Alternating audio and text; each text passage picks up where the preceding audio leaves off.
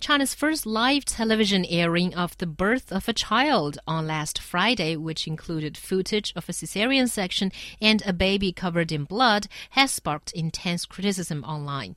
The show called 来吧孩子 or Come on Babies, and I think it's a weird translation. Or maybe come out babies. Yeah, probably. or no, actually babies, come out. Yeah.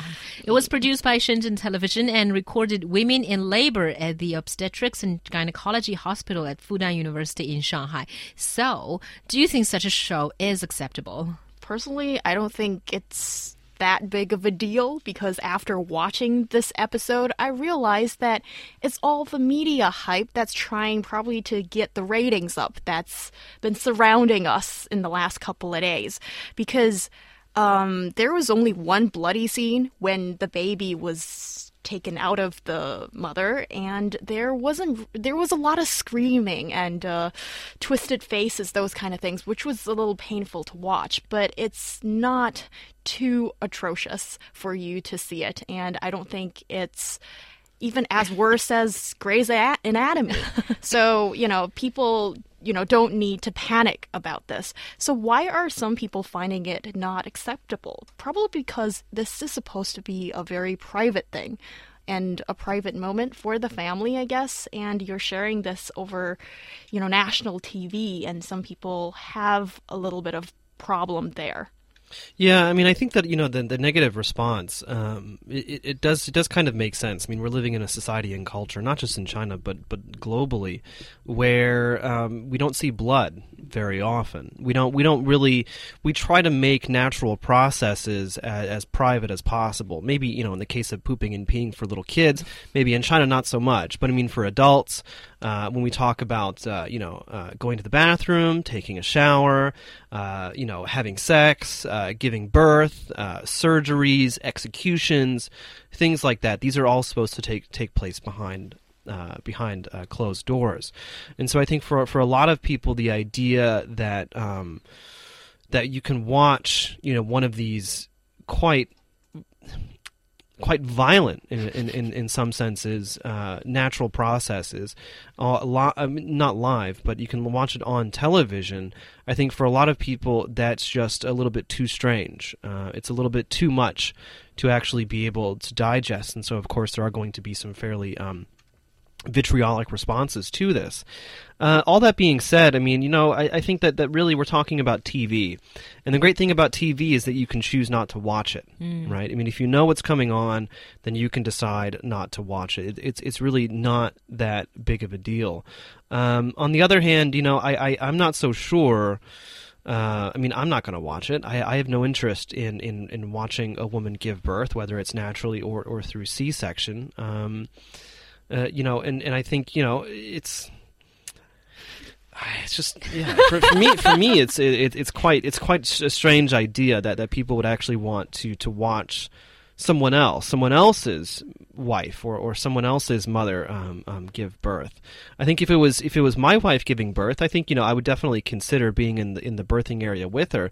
But I have no interest in watching someone else, someone I have no actual connection to, going through this. Yeah, I actually quite doubt the uh, purpose of this show. You know, because it was advertised as you know, see the greatness of life. You know, how much turmoil your mother has gone through in giving birth to you, and you're supposed to be touched and everything like that. But, you know, I wonder how much of it is just about creating a hype and having everybody talk about it. So, you know, it's because it's something strange, it's something, you know, intensive, so people would like to watch it. And also, um, well, the TV station needs to make money from this, obviously. And, you know, when it's aired on a Friday night, it is a very important time slot for these satellite TV stations to come up with their signature show. And I think this one is rather different from the other reality TV shows that we see all the time on TV these days that inv- involve celebrities. This one is about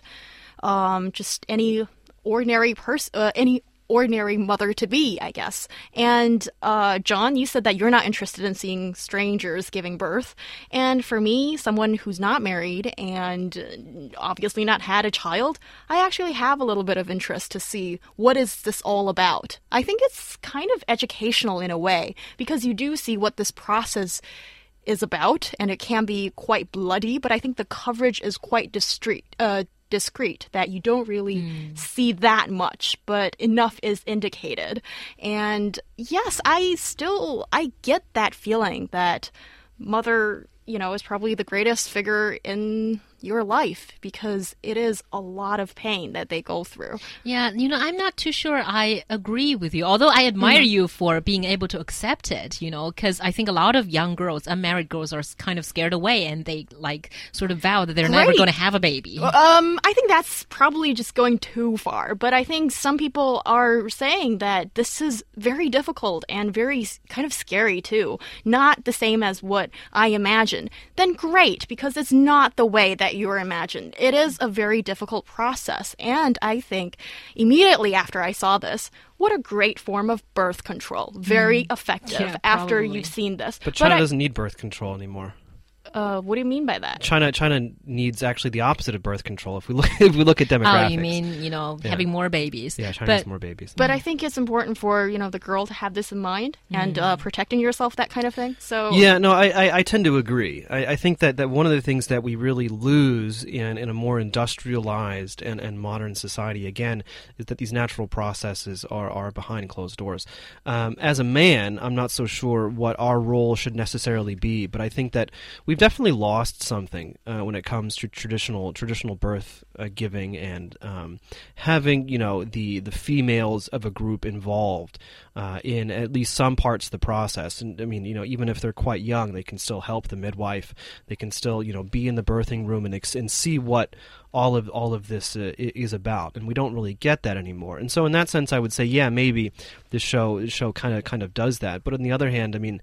Um, you know, uh, yeah, birthing is hard, and, and and you know, to be honest, I'm, I'm really glad I'm not a woman. Yeah, that's true. And the only thing that I want to say about this show is I want it to be more educational. Probably they can tell, Yeah. you know, there, there can be more footages where, you know, midwives explain what's the best thing to do and, you know, how screaming is not helpful at all. So, you know, in that sense, I think that will be more helpful to the women.